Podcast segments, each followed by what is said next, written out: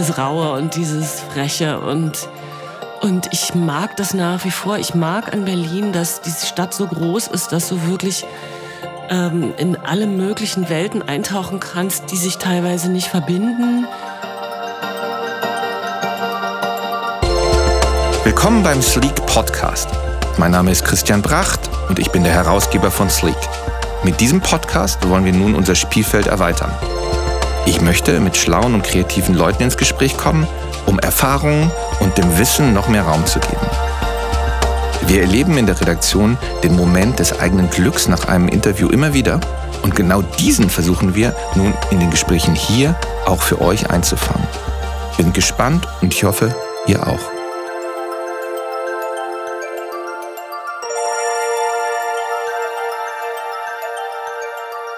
Herzlich willkommen zum Sleek Podcast. Heute zu Gast Elrun Götte. Elrun ist Regisseurin ähm, für Dokumentationen und Spielfilme. Elrun ist 1966 in Ostberlin geboren. Ich glaube in Berlin Mitte. In Mahlsdorf, am Rand der Stadt. Oh, in Mahlsdorf.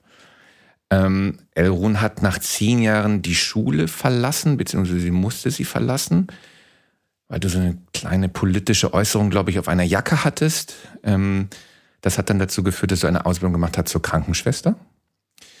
Ähm, dann hast du in der Psychiatrie gearbeitet und im Vollzug als Vollzugshelferin. Ähm, soll ich was dazu sagen, wenn es nicht ganz stimmt, oder soll ich einfach das äh, genießen? Ja, nein, ähm, äh, gerne, gerne. Also da muss ich muss kurz einhaken bei dem 10. Klasse. Ich bin zu DDR-Zeiten auf eine Russischschule mhm. gegangen. Das war so eine Art Begabtenförderung.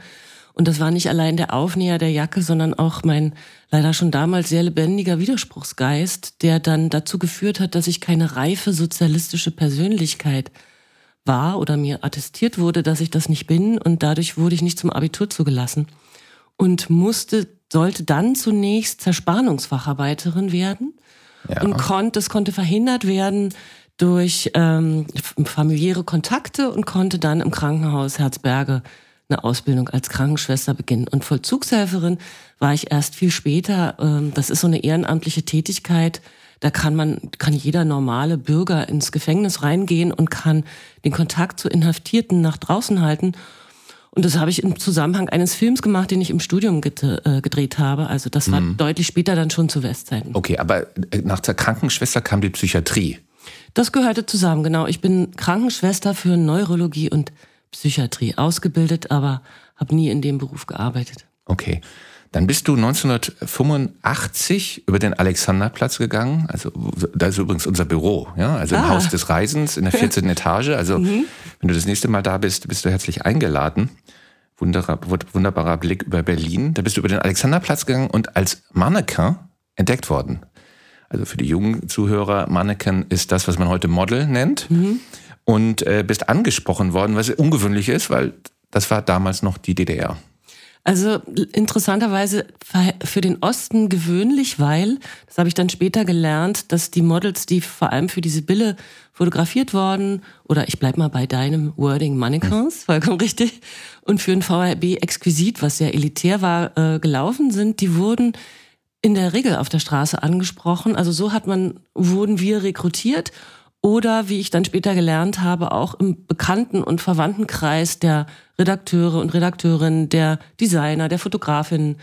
Und so hat sich ähm, eine, eine Klientel entwickelt, die, die so ein bisschen der Frau, ich sag das jetzt mal, von der Straße entsprach. Es ging ja darum, ähm, ein bisschen bigger than life für diese Bille ähm, zu gestalten und gleichzeitig aber diesen Kontakt zur Bevölkerung nicht zu verlieren. Also und ich wurde, wie du vollkommen richtig sagst, auf der auf dem Alexanderplatz von Thea Meles angesprochen. Die war damals Leiterin der Öffentlichkeitsarbeit für Exquisit und sie fragte mich, kommst du aus dem Osten oder aus dem Westen? Was mich natürlich empört hat, weil wir alles dafür getan haben, dass wir nicht so aussehen, als ob wir aus dem Osten kommen. Ich fühlte mich also ertappt und bin etwas schnippisch weitergegangen, woraufhin sie mir dann hinterherging und sagt, komm mal vorbei. Und das fand ich dann bisschen abwegig. Also Mode war damals überhaupt nicht Teil meiner Vorstellung von Leben. Ich komme eher aus so einem geistigen Haushalt und ähm, das war auch so ein bisschen verpönt Schönheit. Das war eher etwas, womit man sich nicht beschäftigt. Und bin dann kurze Zeit später von einem Fotografen in der S-Bahn angesprochen. Und dann dachte ich, okay, da muss was dran sein. Und dann ging sozusagen Teil meines Lebens los, der wirklich abenteuerlich und spannend war. Man muss äh, dazu sagen, äh, dass äh, VHB Exquisit war ein Handelsunternehmen für Luxusmode in der DDR oder Premium, also besser als der Durchschnitt. Richtig, ja. Ja, und die Sibylle war im Prinzip die wichtigste Mode- und Kulturzeitschrift, mhm.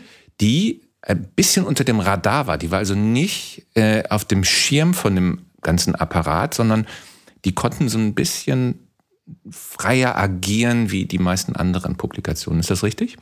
Diese Bille war, das hat die Annette Gröschner in der Zeit mal ganz treffend gesagt, die hat sie eine Schule in Ästhetik genannt. Also man muss sich das vorstellen, das war ein Magazin, nur um mal die Dimensionen, die kann man heute gar nicht mehr nachvollziehen. Es gab in diesem Magazin ein ziemlich berühmtes Foto von Ute Mahler, die eine der großen Fotografinnen aus der DDR ist. Und ähm, nach diesem Foto, diese junge Frau, die da abgebildet war, hieß Julia. Und neun Monate später gab es diverse kleine Julias in der DDR, weil dieses Foto so einen starken Input auf die Bevölkerung hatte. Also das muss man sich mal vorstellen. Oder ähm, das Abonnement der Sibylle wurde weitervererbt. Also es war ähm, etwas, was den Alltag der Menschen auf eine höhere Ebene gehoben hat und dadurch extrem kostbar. Mhm. Und eine extreme Ästhetik auch, eine wunderbare mhm. Ästhetik. Ich glaube, man hat sich sehr stark auf immer auf die, auf die Menschen, auf vor allen Dingen die Frauen fokussiert. Mhm. Hat das aber alles in dem sozialistischen Umfeld inszeniert. Also man sah die Tristesse im Hintergrund, aber die tolle Persönlichkeit der Frau im Vordergrund. Und so sind halt auch, glaube ich, ganz viele tolle Fotografen aus dieser Schule gekommen. Mhm. Ähm, ähm, Sibylle Bergemann zum Beispiel, ähm, Ute Mahler sagtest du eben schon, die äh, auch viele haben ihre Heimat gefunden bei der Agentur Ostkreuz, mhm. mit denen wir auch sehr häufig zusammenarbeiten und eine mhm. Vielzahl von tollen Fotografen haben. Und was hast du dann gemacht? Hast du quasi gemodelt für die, für die, äh, für das Magazin oder ähm, bist du auch schauen gelaufen? Jetzt, äh, heute beginnt die Fashion Week in, in Mailand. Mhm. Hast du auch sowas gemacht? Gab es sowas eigentlich? Also es gab, du hast es vorhin schon angedeutet, diesen VHB Exquisit. Und dazu muss man vielleicht noch ein, zwei Sätze verlieren. Und zwar war es damals schon, das war ganz interessant, wurde dieser Begriff langlebig geprägt. Heute nennt man es äh, nachhaltig. Also exquisit hat mit Stoffen aus dem NSW nannte sich das, nicht sozialistische Währungseinheit. Also es waren Stoffe aus Schweden, aus Japan, ähm, Accessoires aus dem westlichen Ausland. Und die wurden dann zu Kollektionen ähm, verarbeitet, ähm, für die Designer Kleidung entworfen haben oder, oder ähm, Modelle entworfen haben, die dann exklusiv im Exquisitläden verkauft wurden. Und das ist, wenn man sich das heute anguckt, das ist wirklich verblüffend, äh, ist das der heiße Scheiß von heute. Also das ist angefangen von Leder über Seide, über Kaschmir, ähm, bis hin zu den verrücktesten äh, Formen und trotzdem aber tragbar, weil es ging darum, das war sehr teuer, das war ein sehr, sehr elitäres, äh, ähm, waren elitäre Kollektionen. Aber es, die Idee war, dass so ein, so ein, Mantel dann ein ganzes Leben taugt. Ja? Also, dass eine Frau, Geld gab es ja genug im Osten und dann hat man schon mal so ein Monatsgehalt für so einen Mantel hingelegt. Aber der hat dann der war dann in Stil, in Form und Qualität und Verarbeitung so, so hochwertig, dass der wirklich ein ganzes Leben lang getaugt hat. Und die Leute sind da einkaufen gegangen. Und was man nicht weiß, das ist ganz spannend, kurz vor dem Fall der Mauer hatte der damalige Chef von Exquisit, Professor Winter, im Galerie Lafayette einen Stand äh, ähm, erreicht, wo die Mode verkauft werden sollte. Also das zeigt so ein bisschen, auf welchem Niveau das äh, ähm, verarbeitet wurde. Man muss dazu sagen, das war die Galerie Lafayette in Paris, richtig, weil in, ja. in genau. Berlin gab es die noch nicht. Ja? Richtig, also, richtig, mh. genau, in Paris. Ja, genau. Das ist ja großartig, im Epizentrum der Mode sozusagen. Mhm. Ähm, das hast du dann äh, einige Jahre gemacht und bist dann übers Theater zum Filmemachen gekommen. Am Anfang mit Dokumentationen. Also da lag noch dazwischen, dass ich mein Abitur noch nachgeholt habe. Also ich habe im, im, nach der Modezeit dann ähm, Kostüme entworfen und Bühnenbild, ähm, irgendwann auch selber inszeniert am Theater. Und dann fiel die Mauer, dann habe ich mein Abitur nachgemacht und habe dann zunächst Philosophie studiert, vier Semester und dann Regie in Babelsberg an der Filmhochschule hieß sie damals noch und habe dann in der Tat mit Dokumentation angefangen und und dann äh, Spielfilme. Und bei dem Thema Film interessieren dich vor allem die schweren Stoffe. Naja, das hat sich mit dem neuesten Film ja etwas geändert. Also ich würde sagen, was mich interessiert, ist äh, immer in die Tiefe von etwas zu gehen. Und ich hatte, wie soll ich sagen, das Glück, dass ich mit meinem Debüt, der war sehr, das war sehr erfolgreich. Der, wir haben, ich habe dafür den Deutschen Filmpreis gewonnen und auch international sehr viele Preise. Und die Herausforderung besteht ja dann immer darin, wenn man eine Sache in, in der Meinung der anderen sehr gut gemacht hat, dann ist man auf so einer Schiene.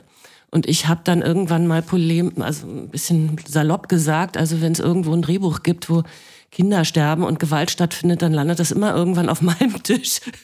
Und äh, ich hatte dann doch zu tun, mich aus dieser, wie soll ich sagen, Zuschreibung herauszuarbeiten, aus dieser Schublade wieder rauszubewegen. Und das hat nicht zuletzt zu meinem neuen Film geführt, über den wir sicherlich auch noch sprechen werden. Ja, machen wir später. genau. Aber ja, du hast vollkommen recht. Menschen in Abgründen mit die großen Themen des Lebens, das ist so, was mich interessiert. Du bist echte Berlinerin und ähm, wir sind ja ein Medium aus Berlin, Sleek. Ähm, wir hatten aber noch nie einen Berliner im Podcast hier. Das, das ist eine, ja Zeit. Eine, eine, echte Premiere hier. Ähm, wie siehst du denn Berlin eigentlich als echte, waschechte Berlinerin? Was ist dein Blick auf die Stadt? Das ist ganz interessant, dass du das fragst. Also es gab eine Zeit, da habe ich mich ähm, bei meinem Bruder mal sehr beklagt. Mein Bruder lebt in Paris. Und dann habe ich mich so hingestellt und habe so geschimpft, weil ich lebe immer noch im Prenzlauer Berg. Das ist, da, dort hatte ich meine erste Wohnung, als ich 18 war. Und man kann sich vorstellen, vor allem wenn man aus Berlin kommt, dass da sich ein bisschen was getan hat. Und ich habe mich dann meinem, bei meinem Bruder beklagt und habe gesagt, weißt du, es ist überhaupt nicht mehr so, wie es war. Und es war wild und es war es war toll und es waren alte Leute da und jetzt ist das so, so reich und spießig geworden. Und dann sagte er, jetzt hör mal auf, dich zu beklagen.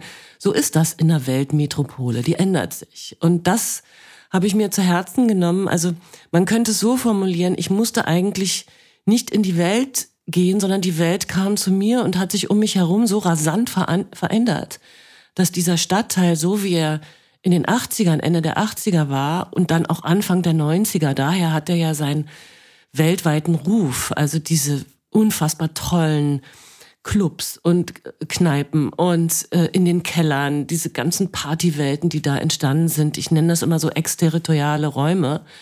Das ist natürlich eine, eine Dimension, von dem der Stadtteil immer noch lebt, von der der Stadtteil noch lebt, aber das, davon ist nichts mehr da.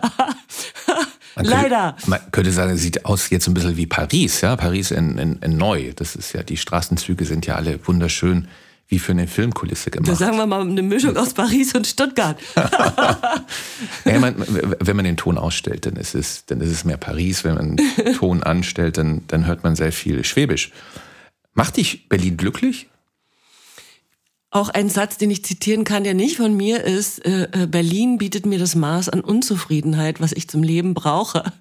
Und das finde ich ganz passend, weil es gibt eine gewisse Rauheit in Berlin, die ist trotz aller Zuwanderung, damit meine ich jetzt nicht unsere äh, äh, äh Gäste aus, also mit Migrationshintergrund, sondern eher unsere deutschen Brüder und Schwestern. Diese Unzufriedenheit ist nicht rauszukriegen und das, dieses Raue und dieses Freche und und ich mag das nach wie vor. Ich mag an Berlin, dass diese Stadt so groß ist, dass du wirklich ähm, in alle möglichen Welten eintauchen kannst, die sich teilweise nicht verbinden. Ich mag die Partykultur, obwohl ich nicht mehr so ganz Teil dessen bin. Aber es vergeht keine Woche, in der ich mir nicht vornehme, mal tanzen zu gehen. Es kommt dann leider selten dazu. Ähm, und ja, es ist immer noch die Stadt in Deutschland, in der ich am liebsten lebe. Und bist du auch so eine Berlinerin, die sich über viele Dinge aufregt? Ja, natürlich, das gehört ja dazu. Also man muss immer, und auch wenn man sich nicht wirklich aufregt, muss man einmal kurz möglichst im lauten Berlinerisch ein bisschen rumpöbeln. Also das gehört zu einer waschechten Berlinerin natürlich dazu. Wir haben ja immer ein Thema bei Sleek äh, mhm. pro Ausgabe. Ähm, das jetzige Thema ist äh, Identität. Äh, welchen Blick hast du auf dieses Wort? Also, wenn ich das assoziieren würde, würde ich sagen, persönlich verbunden mit Gesellschaft, Entwicklung, Kraft, Rückgrat. Mm. Und als jemand, der aus dem Osten kommt, etwas, was äh, immer noch sich aus, einer Schab aus, aus, aus einem Blick hinter einer Schablone herausarbeiten muss. Hm, was meinst du damit? Ich glaube, dass wir in den letzten Jahren, vor allem eben nach dem Fall der Mauer, dass sich da eine sehr dicke Schablone gebildet hat, durch die wir auf den Osten schauen. Und die Schablone lässt entweder Täter, Opfer oder Zeitzeugen zu und zu wenig die Menschen und ihre individuellen Schicksale. Und ich habe das von einer Bonner Historikerin gelernt, dass äh, in dem Blick auf den Osten die totalitarismus-theoretische Lesart dominiert.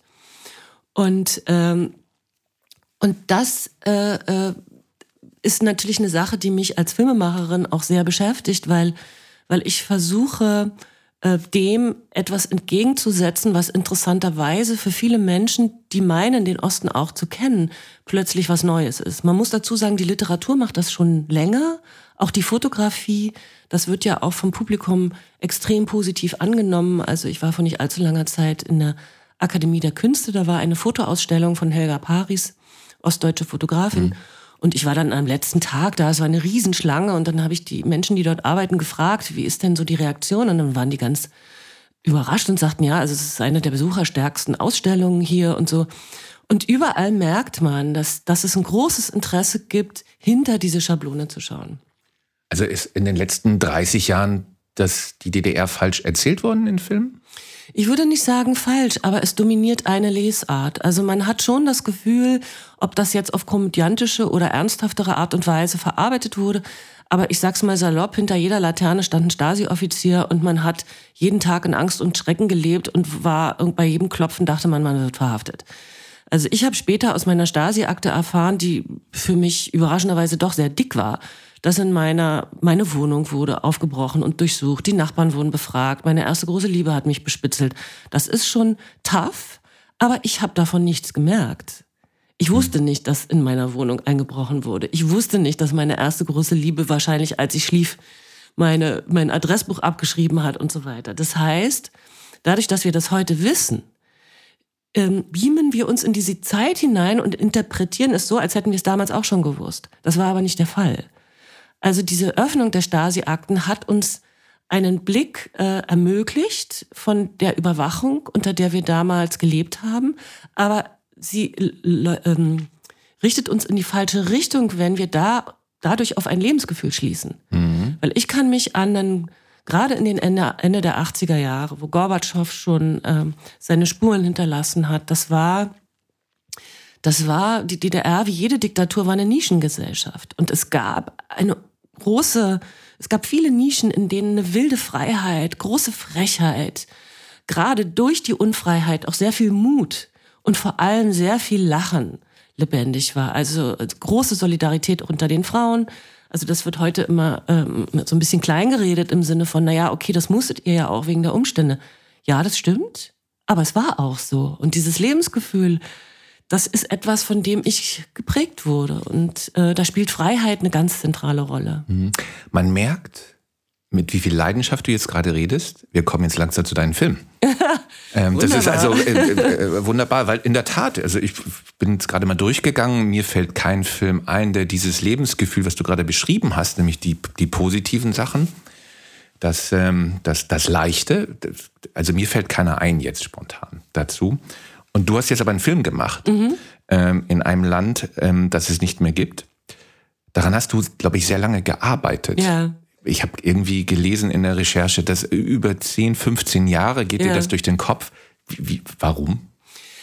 Also es, es, es war auch hm, schon, schon, also nicht nur durch den Kopf, sondern ich habe angefangen vor 14 Jahren mit dem, äh, an dem Buch, an dem Projekt zu arbeiten und äh, ähm, hatte auch, ich sag's mal, so ein gewisses Interesse, aber es ist mir über viele, viele Jahre nicht gelungen, ähm, wirklich so viele Finanzierungspartner zu finden, um dieses hm, Projekt, was mir von Anfang an als ein großer, auch budgetintensiver Film vorgeschwebt äh, ist, zu, umzusetzen. Und im Nachhinein würde ich sagen, dass es was damit zu tun hat, dass Menschen vor allem Geschichten finanzieren über Welten, die sie kennen. Und diese Welt war vielen so unbekannt und unvorstellbar. Also ich habe immer wieder gehört, also DDR und Glamour, das kann man nicht zusammendenken. Und ich vermute, dass viele, ich meine, die älteren Zuhörer kennen es vielleicht noch, äh, immer an Zonengabi und ihre erste Banane gedacht haben. Und das war so ihre Vorstellung von Mode und DDR. Moonwash Jeans. Ja, genau. Mm. Und dann dieses schöne, furchtbare Mini-Pli und mm. diese etwas äh, äh, immer übernächtigten Augen und schlechte Haut und so. Und mitnichten war es so, sondern es gab eine ganz, was wir eingangs schon beschrieben haben, abenteuerliche und großartige und schräge Welt, auch im Osten. Und, ähm, und das hat lange nicht, hat jemand gedacht, okay, dass daraus ein Film entstehen kann, für den Menschen ins Kino gehen, weil mir war von Anfang an wichtig, dass ich wollte daraus keine Serie, keinen Fernsehfilm, kein Zweiteiler, ich wollte einen großen Kinofilm machen. Erzähl mal ein bisschen, um, um was geht es, geht es in dem Film? Also die, Geschichte ist die, angelehnt an meine eigene Biografie, ist die Geschichte eines jungen Mädchens, die kein Abitur machen darf und dann in nicht so wie ich Krankenschwester, aber wie es mir gedroht hätte, im Kabelwerk Oberspree Zerspannungsfacharbeiterin lernen muss.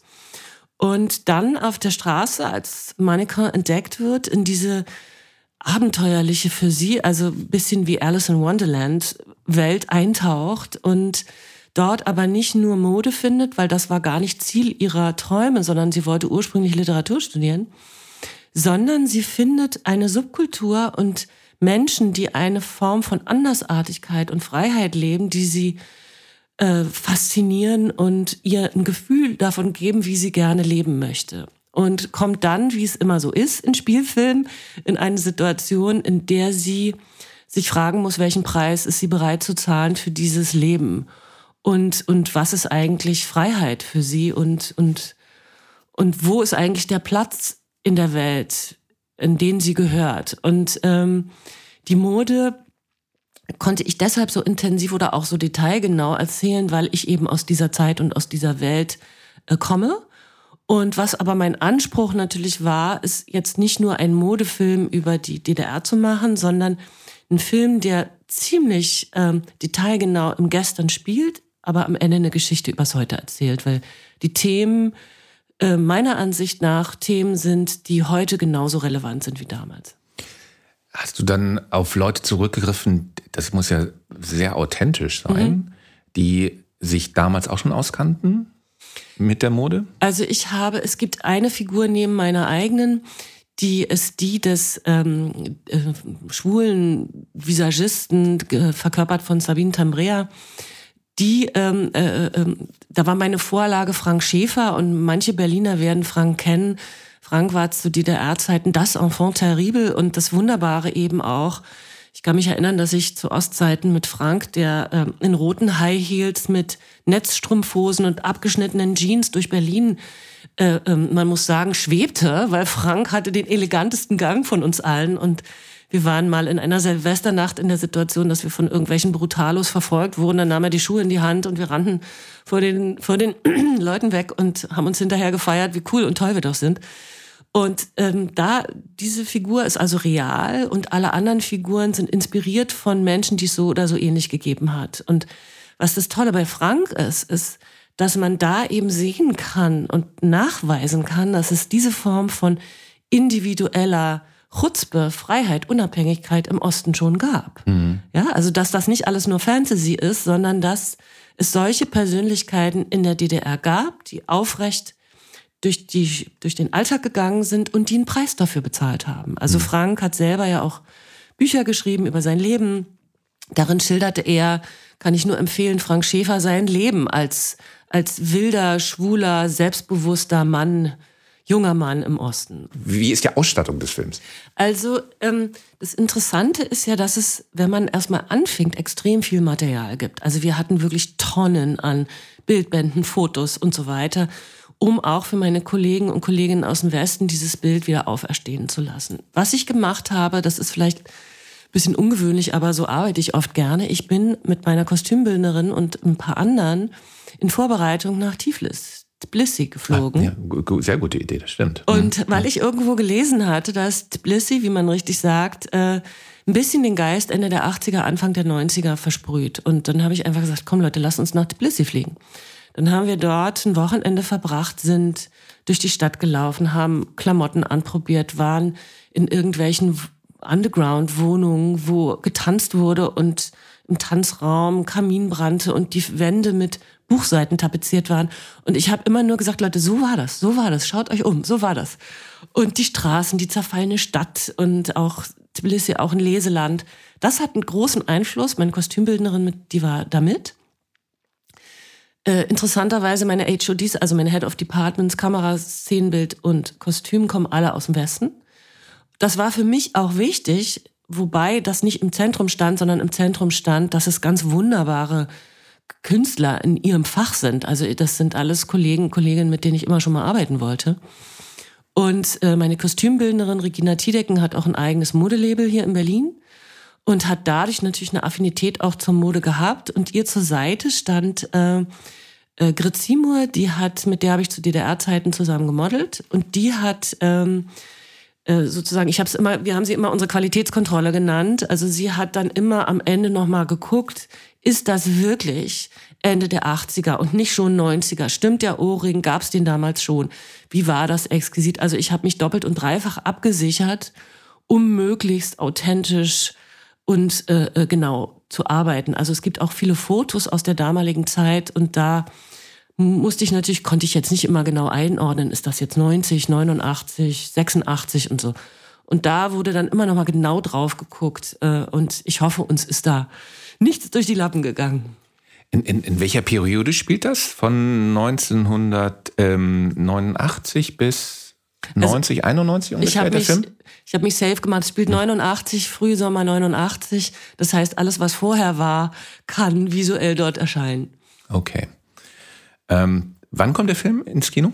Kinostart ist am 6.10. Du sagtest mir eben, ähm, die Premiere ist an einem außergewöhnlichen Ort. Ja, also das ist ganz großartig. Das hatte unser wunderbarer Marketingchef vom Verleih hatte die Idee, das Kolosseum dafür wieder aufzumachen. Also in einem Land, das es nicht mehr gibt, in einem Kino, was wir wieder aufmachen. Das fand ich so großartig. Und auch im Osten, Ostberlin und das Kolosseum war immer für viele Leute, die dort gewohnt haben, so das Kiezkino. Und dass wir dort jetzt unseren Film prämieren können mit hoffentlich vielen neugierigen und tollen Gästen. Das macht mich besonders glücklich. Hm.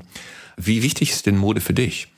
Also man muss sagen, ähm, Arun sitzt hier vor mir in, in, in schwarz, alles schwarz, schwarze Bomberjacke, schwarze, schwarze Pullover, äh, schwarze Schuhe, schwarze, schwarze Hose. Nee, äh, nein, weiße Converse-Schuhe. ähm, wie, wie wichtig ist das? Also du siehst aus wie der typische Prenzlauer Bergbewohner. wie, wie wichtig ist denn Mode für dich? Mir wird jetzt erst klar, dass ich mich anders hätte vorbereiten sollen auf dieses Gespräch. Also ich muss erst da erstmal sagen, dass ich durch diese Mannequin-Zeit wirklich wahnsinnig viel gelernt habe in Bezug auf mich selbst und äh, und Ausdruck. Ja, also ähm, ich habe das ja schon mal vorhin erwähnt, dass ich eher aus so einem geistigen Umfeld komme und diese Modefotos damals, ich hatte, ich erlaube mir kurz einen Ausflug, also jede Fotografin und jeder Fotograf hatte ja so seine Models und Mannequins, die er gerne fotografiert hat. Sibylle Bergemann hat beispielsweise immer so ein bisschen verträumt war die und es waren ganz wunderbare Frauen, die die in Verhältnis zu Industrie und so gesetzt hat. Ute Mahler, mit der ich viel gearbeitet hatte, die hat dann irgendwann, also auf den Fotos, als ich mich auf den Fotos sah, dachte ich so, ja, die ist so wie diese Frau aussieht, so, so wäre ich gern. Also es war ein Bild von Frau und auch von Selbstbewusstsein. Ich war ja damals 18, 19 Jahre alt, 20. Von dem war ich noch weit entfernt. Und ich hatte das Gefühl, ich wachse so ein bisschen rein in dieses Bild, was Ute Mahler mit mir als Mannequin kreiert hat. Und äh, geblieben davon ist eigentlich so ein, so, ein, so ein Gefühl, dass ich immer so, wie es mir gerade geht, äh, äh, mich anziehe, meistens doch als Regisseurin, wie ich durch den Alltag fahre, möglichst immer praktisch. Ich weiß, dass mir Kleider stehen, aber ich mag sie irgendwie nicht. Ähm, ähm, ich denke, ich habe dort gelernt, wirklich anzuziehen, was mir steht und einen Spaß auch dran zu haben, aber es ist nichts, mit dem ich mich jetzt so wahnsinnig viel beschäftige, muss ich ehrlicherweise zugeben. Wann war eigentlich der Durchbruch für den Film? Also wann hattest du den ersten quasi Investor dafür im Sack? Also den ersten Investor, muss ich zugeben, hatte ich schon verhältnismäßig früh. Das war der WDR vor vielen, vielen Jahren. Wobei, man muss sich das so vorstellen, die sagen, da hatte ich ein, eine Redakteurin, Anke Krause damals, die ist jetzt gar nicht mehr beim Fernsehen und mit ihr Chef. Und äh, die sagten, ja, das ist ganz interessant. Ich hatte auch viel für den WDR schon gemacht.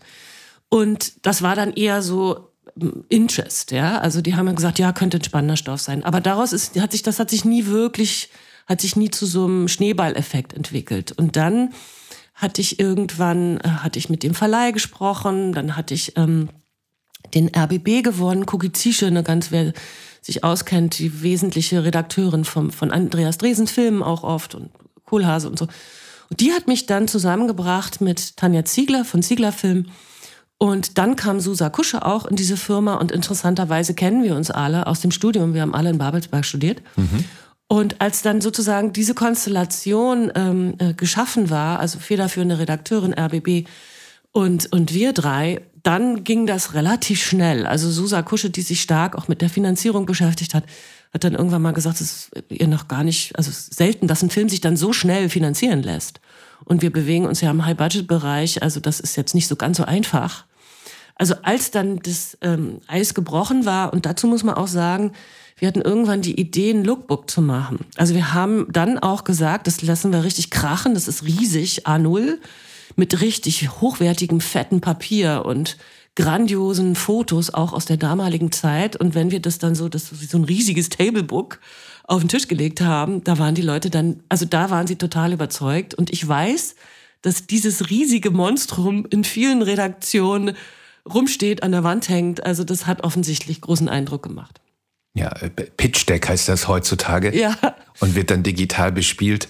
Ähm, aber klar, sowas ist natürlich wahnsinnig überzeugend. Ähm, magst du noch sagen, wer, wer alles äh, mitspielt? Mhm. Äh, also von der Crew, die, die, die wichtigsten Positionen zumindest? Also äh, ähm, Cast, wie gesagt, Anja Dierberg muss ich, möchte ich dann nochmal nennen.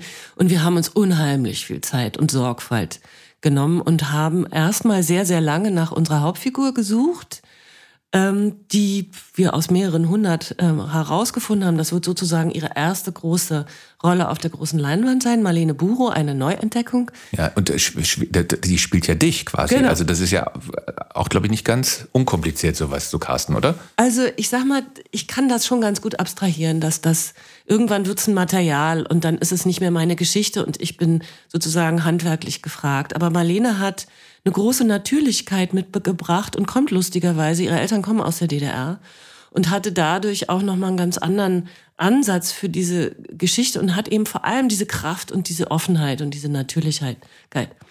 An die Seite haben wir ihr Sabine Tambrea äh, gestellt, wunderbarer Kollege, der eher so David Bowie-mäßig durch den Film geht. Äh, an der anderen Seite großartige David Schütter, der so eher in die Marlon Brando-Ecke geht. Also ich habe mir da schon zwei Kollegen gesucht, die sozusagen den, den, die, die Spanne von wunderbaren Männern abdecken. Dann spielt die großartige Claudia Michelsen, mit der ich schon den zweiten Film mache, mit. Die spielt die, die in der Eleganz eines Jill Sander Models, die Leiterin von Exquisit und Sibylle.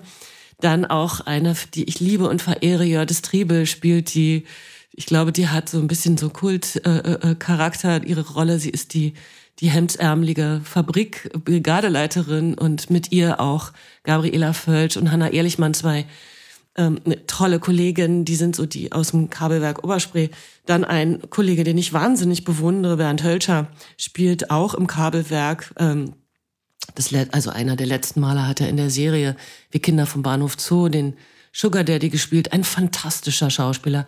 Also gemeinsam mit Anja Dierberg haben wir da, ähm, äh, Peter Schneider spielt den Vater, ähm, Sven-Erik Bechtolf, äh, großartiger, den Kollegen, den ich sehr verehre, war lange mal Intendant der Salzburger Festspiele, spielt den Chef der, des von VHB Exquisit. Also es ist ein, ein ganz besonderer, außerordentlicher, großartiger Cast von sehr populären und bekannten Kollegen und Kolleginnen bis hin zu weniger bekannten Neuentdeckungen, die, auf denen ich wirklich ganz stolz bin. Mhm. Ja, ähm, sehr, sehr, spannend, ähm, sehr interessant. Ab 6. Oktober im Kino, mhm. ähm, deutschlandweit, denke ich mal. Mhm. Ähm, und dann irgendwann wahrscheinlich auch im Fernsehen und auch bei den Streaming-Diensten. Also Seid ich, ihr schon soweit in der Vermarktung? Wir sind jetzt erstmal noch äh, volle Kanne im Kino und ich will unbedingt gerade jetzt auch die Chance nutzen, gehen Sie ins Kino, mhm. schauen Sie sich den Film an. Äh, es lohnt sich. Ja, auf alle, auf alle Fälle. Ähm, bringt mich zur letzten Frage. Habe ich irgendwas nicht gefragt? Ich bin ja Wessi. Ähm, und ähm, ich habe auch überhaupt keine Verbindungen zur DDR gehabt, also meine Familie nicht. Ich habe die wirklich erst, ähm, als ich nach Berlin gezogen bin, äh, konnte ich da äh, Dinge erfahren und, und bin auch sehr interessiert. Darum ähm, eine gewisse Navität heute in diesem Podcast, was DDR-Mode und DDR generell angeht. Habe ich irgendwas vergessen zu fragen? Also welche Frage hätte ich stellen sollen noch? Also ich bin sehr dankbar für diese Naivität, weil ich glaube, dass viele der Kinobesucher und Besucherinnen, dass die mit der ähnlichen Naivität reingehen. Und äh, ähm, lustigerweise ist das immer meine letzte Frage, die ich stelle. Das heißt, äh, nein, ich würde sagen, äh, äh, du hast ganz ähm, umfangreich gefragt und mir bleibt eigentlich nur zu sagen, äh, genießen Sie den, das Kinoerlebnis, weil wir haben nämlich auch äh, äh, also gemeinsam mit dem Kameramann Breitbandformat. Also es ist wirklich eine Attacke auf die Sinne. Und äh, ich glaube, dass äh, im Herbst äh, Menschen, der kommt ja jetzt der Herbst, Lust und Bock haben auf ein gutes Kinogefühl. Und ähm, das wird man haben mit diesem Film und vielleicht noch ein bisschen was lernen, was man vorher nicht wusste. Herr Ruhn, vielen lieben Dank für das tolle Gespräch. Und äh, allen wünsche ich ein tolles Kinoerlebnis ab Oktober. Vielen, vielen Dank. Dankeschön. Tschüss. Sleek Podcast ist eine Produktion von H&B Publishing. Redaktion und Produktion Anja Prinz und Saskia Schildwach. Schnitt Anja Prinz. On-Air Design Henry Uhl. Musik Luca Seifert. Produktion We Are Producers. Danke an alle, die diesen Podcast unterstützen.